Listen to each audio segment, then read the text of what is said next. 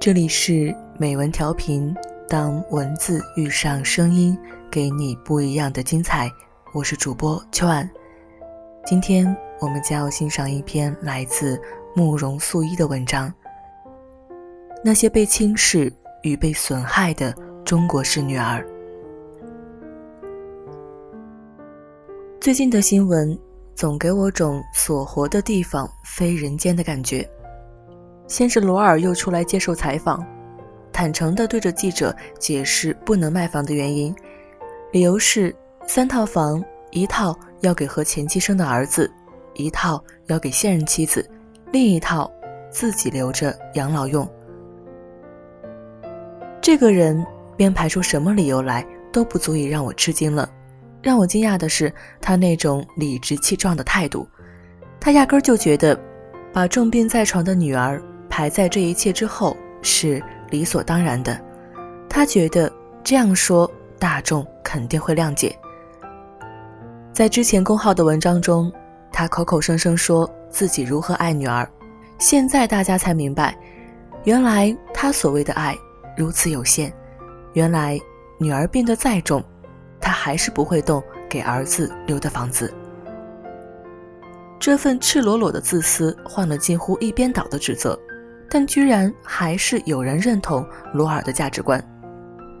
评论说：“女儿嘛，本来就没有财产继承权，救女儿也要讲个限度，总不能落个人财两空吧？”难怪五岳散人忍不住痛骂。地大物博，畜生众多。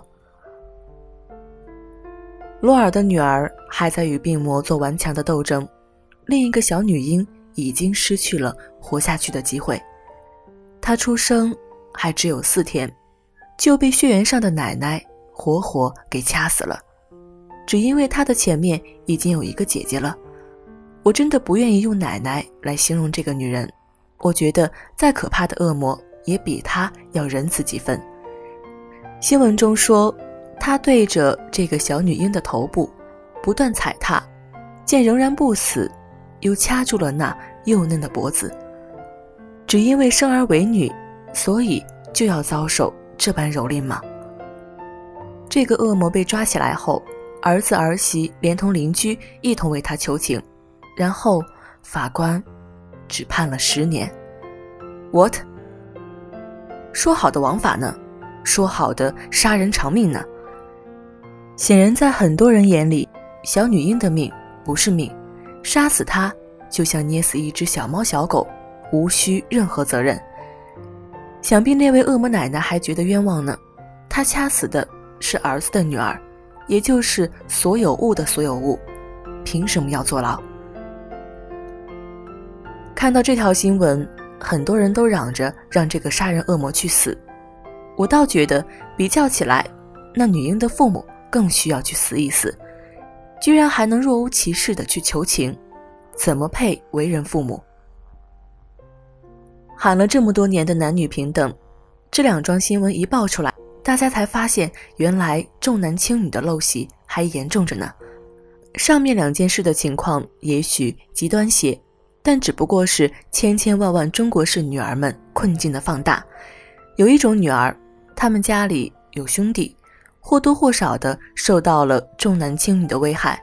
这种，我暂且在本文中把他们称为中国式女儿。《欢乐颂》中的樊胜美就是中国女儿的典型代表。她挣的工资有一半要给哥哥用，赚来的钱都用来填家里的窟窿了。好不容易买了套房子，爸妈逼着她非得写哥哥的名字，理由是她迟早会嫁给别人。如果写他的名字，那房子就成别人家的了。我身边就有个樊胜美式的朋友，他爸妈为了生个儿子，一口气生了五个姑娘，后面终于生了个男娃。在父母眼中，女儿们存在的意义就是为了帮衬儿子。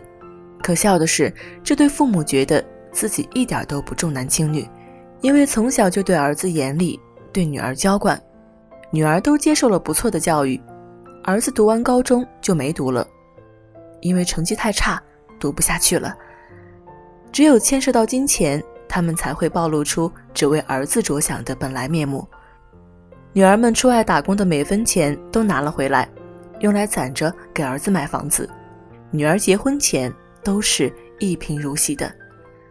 不夸张地说，金钱有时的确是检验一个人是否爱你的真正标准，连父母也不例外。多少父母口口声声说爱着女儿，其实他们为女儿花的每分钱都算清楚的，对儿子才是完完全全的不求回报。用我朋友的话来说，给女儿花的钱是一种投资，以后都要想办法收回来。给儿子花多少钱，却从来不会计较。于是，在一个儿女双全的家庭，通常会出现各种资源向儿子严重倾斜的现象。好的教育、好的机会，都被儿子占去了。在以前，女儿辍学打工供儿子。是种很平常的事，女儿活该就被牺牲掉的。现在的情况是，女儿嘛，父母供你读书就不错了。至于财产嘛，你想都不用想，绝对是儿子的。奇怪的是，到了晚年，父母需要赡养时，往往是女儿更尽心。搁以前，至少传统都默认儿子应该负起赡养责任。生活在现代的中国式女儿最悲催的就是，她们享受的权利远远不如兄弟们多，她们承担的义务却往往比兄弟们多。在有些家庭，重男轻女表现的不那么明显，我们家就是。小的时候，我一直以父母不重男轻女为荣，在我和弟弟间，父母尤其是我爸爸似乎还偏疼我一点。一直到近几年，我开始深入思考有关男女平等的问题，才发现并不是那么回事。判断一个家庭是否重男轻女，其实很简单，就看父母会不会觉得儿女有别，对儿子和女儿是否区别对待。现在我父母肯定也绝不承认他们是重男轻女的，但他们不知不觉就会区别对待我们姐弟。女儿结了婚。隐隐然就是个外人了。女儿的家事那是别人的家事，帮忙是情分，不帮忙是本分。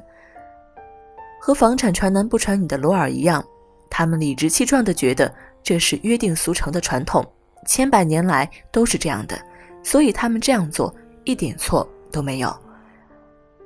但约定俗成的就一定是对的吗？我无意去改变父母的观念，因为无力改变。重男轻女这种习惯，就如同很多约定俗成的其他习惯一样，被当成传统传了下来，完全成了集体无意识。上一辈的能做到我父母这样的，已经很不错了。不仅仅是父母，很多女儿本身也被洗脑了，觉得这就是天经地义的。一个没有被平等对待过的人，也许是不会主动去追求平等的。太多做女儿的已经习惯了被轻视和被损害，然后又把儿女有别的意识一代代的传下去。知乎上有个问题：哪一个瞬间你忽然觉得父母没那么爱你？我记得当时看到这个问题，眼泪唰的一下子掉了下来。那么多年里，我一直生活在父母最爱我的假象中。也是后来发生的一件件事，才让我发现，如果说父母爱我是九十九分的话，那么他们爱我弟弟就是一百分。那一瞬间，我几乎是崩溃的。对于一个孩子来说，没什么比父母不是百分百的爱他更令他伤心了。认清这个事实后，我很难受。现在敲这些字时还在流泪。我那么努力。那么拼命，很大的一个原因就是想证明儿子能够做到的，我也能做到。可后来我知道，没有用，因为我再怎么努力，也无法改变自己的性别。我曾经试图向他们索取过，但现在已经不再强求了，因为我知道，爱是无法强求的，哪怕是来自父母的爱。这就是中国式女儿的集体处境。父母不是不爱我们，他们只是更爱我们的兄弟。但父母说我从不重男轻女，他们也许并不是在骗女儿，他们只是连自己都骗过去了。那些嘴里说着并不重男轻女的父母们，我很想带天下的女儿们问你们几个问题：你们在给儿子买房时，有考虑过给女儿买吗？你们对待女儿的孩子，会像对待儿子的孩子那样无私吗？你们的女儿生病时，你们会付出一切给她治吗？爱这种东西，光说是没有用的。如果女儿不能享受到和儿子一样的教育权、继承权、财产权，那么你们爱女儿就并没有像爱儿子一样多。不要拿风俗如此来做借口，承认自己没那么爱女儿，比一味否认，可能会让女儿更好受些。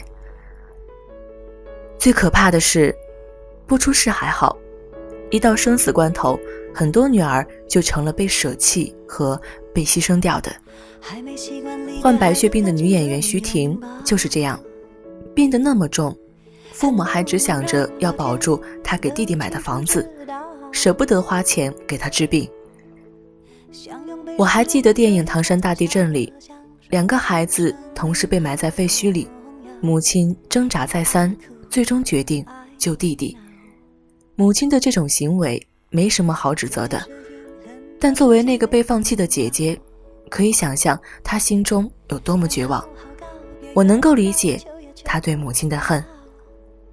同为女儿，我看电影的时候。会忍不住代入去想，如果碰到这种情况，我是不是也会被父母放弃呢？后来，女儿还是选择原谅母亲了，就像天底下所有没有被平等对待的女儿们，最终都会谅解父母一样，因为我们舍不得割弃那份爱，哪怕那是一份没有百分百的爱。很多时候，我们不说破。不代表我们不清楚，我们不计较，不代表我们不介意。我们只是舍不得，放不下，割不掉。我们争取权利，并不是贪图财产，而是想获得同等的爱。说到底，我们只不过是想父母多爱我们一点。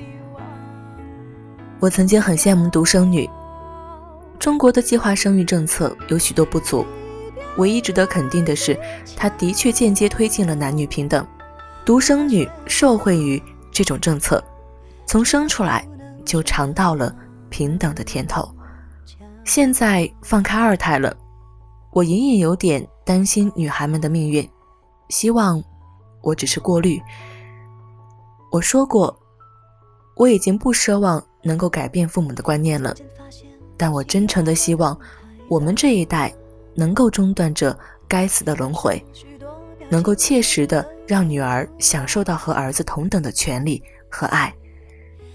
什么约定俗成，让他见鬼去吧！写这篇文章，用了我很大的勇气。我不想让父母难过，但是考虑再三，我还是写出来了。我觉得，他们应该了解我的真实想法。这就是我，一个。不想失去父母爱的懦弱的中国式女儿，鼓起勇气发表的一点点微不足道的心声，希望能够被更多相同处境的人听到。让我们一起坚定的对重男轻女说不。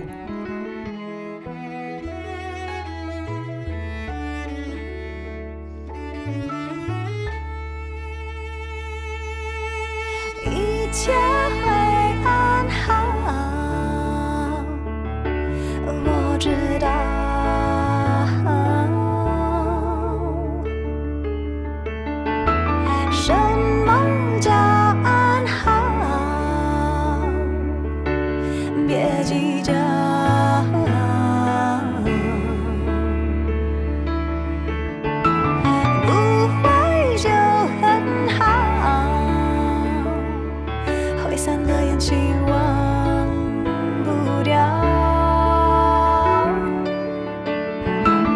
离别的技巧，不怕学不到，